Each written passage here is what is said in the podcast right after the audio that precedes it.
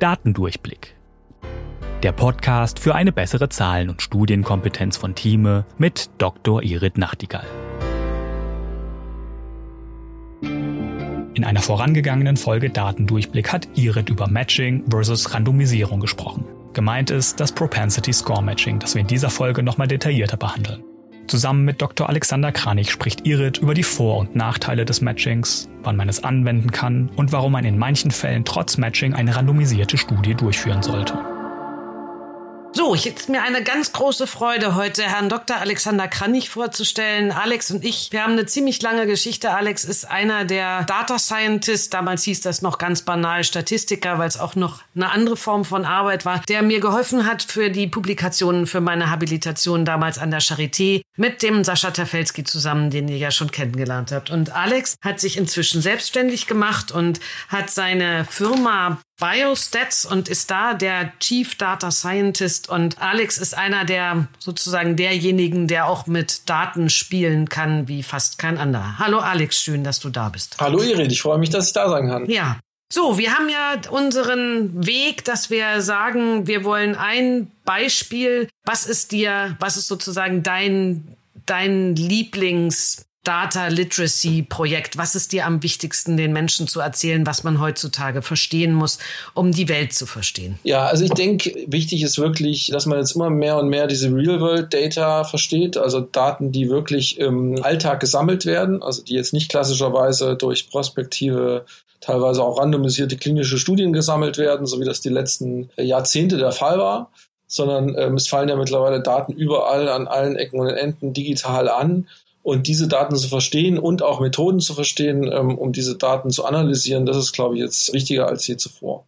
Ja, also die letzten Jahrzehnte gab es primär klassische Pharmafirmen, Medizinproduktehersteller, die prospektive Studien durchgeführt haben und haben dort teilweise manuell Daten von Patienten ähm, und von Geräten gesammelt. Aber jetzt äh, ist ja die Digitalisierung so weit fortgeschritten, dass in fast jeder deutschen Intensivstation Monitore, Beatmungsgeräte stehen zum Beispiel, die ähm, Daten kontinuierlich an Datenbanken übermitteln, sodass äh, du von fast jedem Patienten jetzt in fast jeder Klinik minütlich einen Blutdruck, eine Atemfrequenz, einen Puls hast. Ja, und äh, das geht ja nochmal viel weiter. Das ist, ist auch die Digitalisierung außerhalb der Krankenhäuser, in Arztpraxen, äh, teilweise bis hin zum jetzt nicht zwingend Patient, sondern zum Bürger, der ja auch mittlerweile über Wearables, äh, über diverse Devices Blutdruck, Schlaf, teilweise sogar Blutzuckerspiegel kontinuierlich tracken kann und Daten sammeln kann.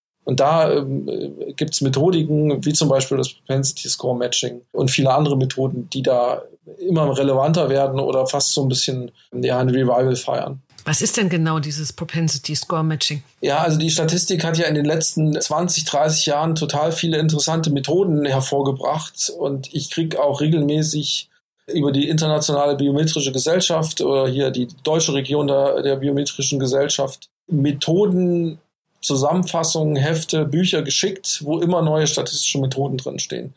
Und wenn ich da mal so durchblätter, dann sind das wirklich schlaue Leute, die anspruchsvolle Probleme elegant gelöst haben aber die eigentliche Umsetzung Realität, das hinkt der Entwicklung sehr hinterher. Ja, das heißt, wir haben teilweise Methoden, die sind 10, 20 Jahre alt, die sind aber eigentlich in der, im Alltag noch nicht wirklich richtig angekommen.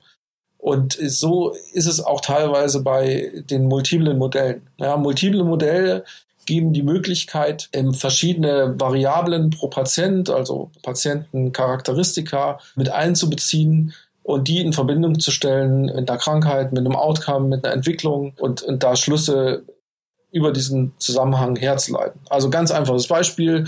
Ähm, du hast einen Patient, der kriegt jetzt ähm, eine Therapie ähm, A und du hast einen anderen Patienten, der bekommt eine Therapie B und man möchte jetzt gucken, wie mit dieser beispielsweise onkologischen äh, äh Therapie die Überlebenswahrscheinlichkeit des Patienten ist. Ja, also wie lange deren Abhängigkeit äh, von der Therapie überlebt.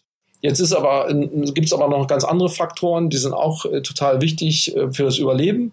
Und ein Faktor ist, kennen wir alle, das Alter. Ja, das heißt, umso älter man ist, umso geringer ist die Wahrscheinlichkeit, dass man länger lebt, so dass man das Alter äh, mit einbeziehen muss in so ein Modell, wenn man jetzt eine Therapie überprüft. Und dann gibt es natürlich noch andere Faktoren, wie zum Beispiel das Geschlecht. Äh, wir alle wissen, dass Frauen im Mittel länger leben als Männer. Äh, und so gibt es viele, viele ähm, weitere Variablen, auch der, der Bildungsstand des Patienten, die einfach eine Rolle spielen in so einem Modell. Und so komme ich zu einem multiplen Modell, was schon recht komplex sein kann und was jetzt für den äh, durchschnittlichen Publikationsleser äh, äh, nicht so gut äh, interpretierbar, greifbar ist. Und da ist eigentlich das Propensity Score Matching eine ganz, ganz schöne Methode, mit der man ähm, Vergleichsgruppen bilden kann, die bezüglich ihrer, sage ich mal, so Baseline-Parameter nennen wir das ja, gleich oder ähnlich sind. Ja, das heißt, ich habe zum Beispiel äh, eine Gruppe von 100 äh, Patienten, die bekommt Therapie A, jetzt sage ich mal ein Arzneimittel A, und ich habe 1000 Patienten, die kriegen Arzneimittel B. Und diese Gruppen sind erstmal unterschiedlich im, im Auftreten bezüglich der Demografie. Da kann ich dann aus der Gruppe, die jetzt äh, 1000 Patienten mit Therapie B hat, mir 100 rauspicken, die wirklich bezüglich ihrer ähm, Demografie sehr ähnlich sind zu den äh, 100 äh, mit Therapie A. Ja, und ähm, kann die sozusagen Propensity Score matchen mit einem mit einer Art Algorithmus, so dass wenn man die Gruppen dann im Mittel vergleicht, also wenn man die dann generell äh, mal anguckt, ähm, ungefähr gleich aussehen. Ja, also das heißt, ich matche dann 100 gegen 100 und habe dann das Alter in beiden Gruppen im Mittel gleich. Also beispielsweise ist die eine Gruppe dann im Mittel 50 Jahre alt und die andere auch. Der Anteil der Frauen und Männer ist in beiden Gruppen gleich groß. Der, der Bildungsstand ist in beiden Gru Gruppen äh, gleich groß. Vielleicht auch der BMI. Das heißt, man kann dann viele Faktoren einbeziehen und die Gruppen sehen dann erstmal ähm, äh, gleich aus und man kann davon ausgehen, dass diese Faktoren dann keinen Einfluss mehr haben in Bezug auf die eigentliche Frage, die einen interessiert, nämlich wie gut ja wirkt das Medikament. Ja? Und äh, wenn man dann das auch nochmal darstellt in einer Tabelle oder grafisch, dann ist das für den Leser auch schön anschaulich. Also der sieht dann ganz gut, äh, dass diese ganzen einzelnen Parameter, die ich gerade aufgezählt habe, Alter, Geschlecht und so weiter, dass die in beiden Gruppen ähm, ähnlich sind und dass die Gruppen eigentlich äh, diesbezüglich total gut vergleichbar sind. Und er kann sich dann auf den, den eigentlichen Unterschied, den ihn interessiert, voll konzentrieren und kann dann sehen, okay, wie gut ist denn jetzt äh, das Überleben unter der einen Therapie im Vergleich zur anderen Therapie, ohne sich Gedanken über den ganzen Rest machen zu müssen. Aber dann ist das doch eigentlich cooler als die RCTs, wo du ja immer die Schwierigkeit hast, dass du am Ende eben nicht so exakt gleiche Gruppen hast. Das ist ja dann eher ein Problem, dass wahrscheinlich 1000 Patienten nicht ausreichen, sondern dass du eher 10.000 brauchst, um, um 100 wirklich perfekt Matchende zu haben. Aber eigentlich kannst du doch das Matching viel cooler machen. Was ist dann der Vorteil oder Nachteil im Gegensatz zu den RCTs? Die RCTs sind natürlich erstmal zeitaufwendig und die RCTs werden natürlich nicht immer von den Leuten durchgeführt, die sich mit dem Thema befassen. Ja, also ich, ich sage mal ein ganz konkretes Beispiel. Früher wurden ja Patienten auf, auf Intensivstationen gekühlt nach Herz-Kreislauf-Stillstand. Und diese Kühlung bringt halt ein extremes Zittern mit sich. Ja, das heißt, die zittern im Koma, äh, du weißt es auch. Und da ist oftmals diese tiefe Gasnarkose ins Spiel gekommen. Und die Hersteller von Gasnarkosemittel, aber auch von dem Vernebler, was an die Beatmungsmaschine angeschlossen wird, die haben das Produkt zugelassen. Das Arzneimittel ist erhältlich, der Vernebler ist käuflich. Das heißt, diese Leute haben eigentlich gar kein Interesse, jetzt da noch Studien zu machen. Das heißt, die haben gezeigt, dass ihr Produkt gut ist, dass das gut funktioniert, dass das ein tolles Produkt ist, das ist auf dem Markt, das wird verkauft. Für die ist diese Story abgeschlossen. Jetzt gibt es aber natürlich Forscher, die interessieren sich dafür, herauszufinden, ob diese Gasnarkose vielleicht noch Nebenwirkungen hat, die bis jetzt nicht erforscht wurden. Aber diese Forscher haben jetzt nicht wirklich die Möglichkeit, äh, eine prospektive, randomisierte Arzneimittelstudie zu machen, um herauszufinden, ähm, ob es da unterschiedliche Nebenwirkungen gibt, sodass die sich ganz einfach Patienten raussuchen können, die jetzt äh, unter Gasnarkose lagen und Patienten, die unter normaler intravenöser Narkose lagen und da ähm, diese Patienten äh, zusammenmatchen und gucken, ob es dann bezüglich Nebenwirkungen irgendwie einen Unterschied gibt. Ja, das heißt, manchmal reichen, einfach die Mittel für Forschungsteams nicht aus, um gleich äh, eine riesengroße Studie zu machen, sondern die nehmen erstmal die Real-World-Daten, nutzen das Matching, um gleiche Gruppen herzustellen und können dann vielleicht, wenn das Ergebnis interessant ist, auch nochmal eine randomisierte prospektive Studie äh, nachschieben oder wenn das Ergebnis eben nicht interessant ist, dann diese Studie auslassen. Also das ist der eine Case. Und der andere Case ist, dass es ähm, jetzt nicht die Möglichkeit gibt, überhaupt Studien zu machen. Ja, also das wissen wir alle. Wenn ich jetzt äh, Studien übers Rauchen machen möchte, dann kann ich nicht äh, Rauchen randomisieren. Ja, kann ich nicht sagen, okay, du rauchst eine Packung am Tag und du rauchst keine. Das wäre ethisch nicht zumutbar. Deswegen sind dann eben auch solche Propensity Score Methoden ähm, eher angebracht, dass man sich dann Raucher und Nichtraucher sucht, die dann bezüglich äh, verschiedener Parameter gleich matcht, in Anführungsstrichen, und dass man dann nochmal vergleicht, ähm, wie ist der Outcome. Aber wenn ich jetzt diese coolen Real-World-Evidence-Daten habe, warum sollte ich dann überhaupt noch so ein aufwendiges RCT machen? Denn ich meine, die Ergebnisse, wenn die jetzt eindeutig sind, wenn ich jetzt sozusagen zur Irit, 54 Jahre alt, weiß, europäisch, äh, leichtes Übergewicht, dann sozusagen äh, genug äh, finde, die genauso sind und die haben jetzt irgendwie eine Eigenschaft genau nicht. Warum muss ich dann überhaupt noch RCTs machen? Also man muss oder man sollte RCTs machen, weil ich bei der Randomisierung auch Confounder-Störgrößen mit rausrandomisiere, die unbekannt sind. Also das heißt, wenn ich randomisiere, halte ich mir ganz viele Probleme vom Leib, über die ich vielleicht gar nichts weiß.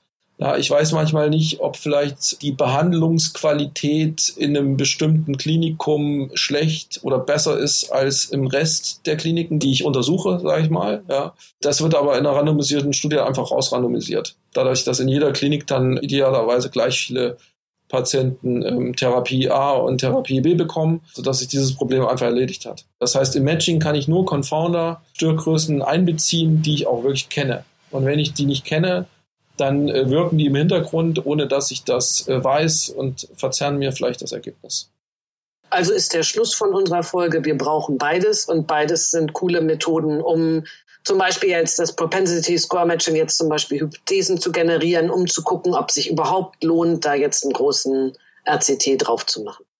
Genau. Und ähm, äh, das Propensity Score Matching hat natürlich auch noch ein paar Nachteile, weil es ja mit einem gewissen Informationsverlust verbunden ist. Also das heißt, wenn ich ähm, Gruppen matche und bei dem Matching Patienten aussortiere, die eben nicht zur Vergleichsgruppe passen, dann verliere ich diese Patienten. Also das heißt, die Informationen, die diese Patienten bereitgestellt hätten, äh, habe ich nicht in der Analyse drin. Also es hat, es hat auf jeden Fall ähm, äh, auch ein paar Nachteile äh, neben den vielen Vorteilen, die es hat. Ich möchte nur immer auch nochmal herausstellen, dass diese einfache Verständlichkeit, die durch das Matching ähm, entsteht in den Ergebnissen, dass das nicht zu unterschätzen ist. Ja, wir haben ja eine Informationsüberflut, äh, auch was die Publikation betrifft. Wir haben, haben viele tausend Publikationen, die jeden Tag neu auf PubMed erscheinen. Das ist für den Durchschnittsleser kaum zu fassen, was da überhaupt erscheint. Und wenn der Durchschnittsleser mal eine Publikation ansieht, dann äh, guckt er sich das Abstract an, dann schaut er auf die Tabellen und auf die Grafiken. Das sind so die typischen Sprünge, die er im Lesen macht. Und er widmet sich dann ja manchmal nur fünf bis zehn Minuten einer Publikation, die er schnell durchschaut. Gerade für die, für die praktischen Ärzte, die jeden Tag am Patienten sind, die sich äh, aktuell halten wollen, was jetzt der neueste Stand der Wissenschaft ist, ist das ja besonders anspruchsvoll. Die sind jetzt vielleicht keine Vollzeitforscher, die lesen schnell die neuesten Publikationen quer und da haben sie nicht viel Zeit für. Und das ist einfach manchmal auch schön, so ein Propensity Score Matching äh, bei aller Kritik, die es da auch aus der Statistikwelt gibt, bereitzustellen, weil es halt fürs Lesen sehr intuitiv ist. Äh, lange Rede, kurzer Sinn.